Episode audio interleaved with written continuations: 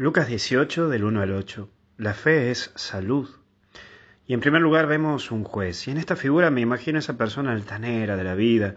No le importa lo religioso, cree que lo tiene a Dios en el bolsillo y le encanta controlar todo. Por supuesto, es algo que lo movió o la movió a ello en su vida. Es el éxito. El éxito logrado como también los golpes que le dio la vida o el tener todo casi asegurado. Es esa persona que siempre anda diciendo mejor solo que mal acompañado, porque la única compañía en su vida sería un espejo, es decir, un reflejo de él o de ella. Es más fácil que caiga nieve en diciembre por aquí, por Tucumán, que se le saque una sonrisa a esa persona. Vos y yo estoy seguro que tenemos algo de esto, aunque sea un cachito de eso tenemos. Pero también está la viuda, y es lo contrario. Una mujer que confía en Dios, pero que hace todo lo que está a su alcance. Comprende que en la vida hay un 50 y un 50, un poco de vos y otro de Dios. Ella descubre que la instancia y la insistencia da un resultado. Como dice el famoso dicho argentino, el que no llora no mama, el famoso tango. Y sí, es algo así.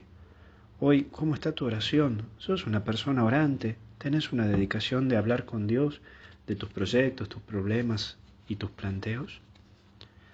Pero también está la fe, y la fe es un don, no es soplar y hacer botella.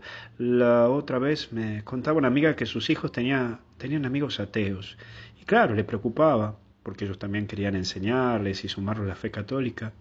Pero había que enseñar que la fe es un regalo y que si alguien busca la fe es por acompañamiento, por acompañarlo, por estar ahí cerca y no para imponer. Porque la fe es proponer, no se impone.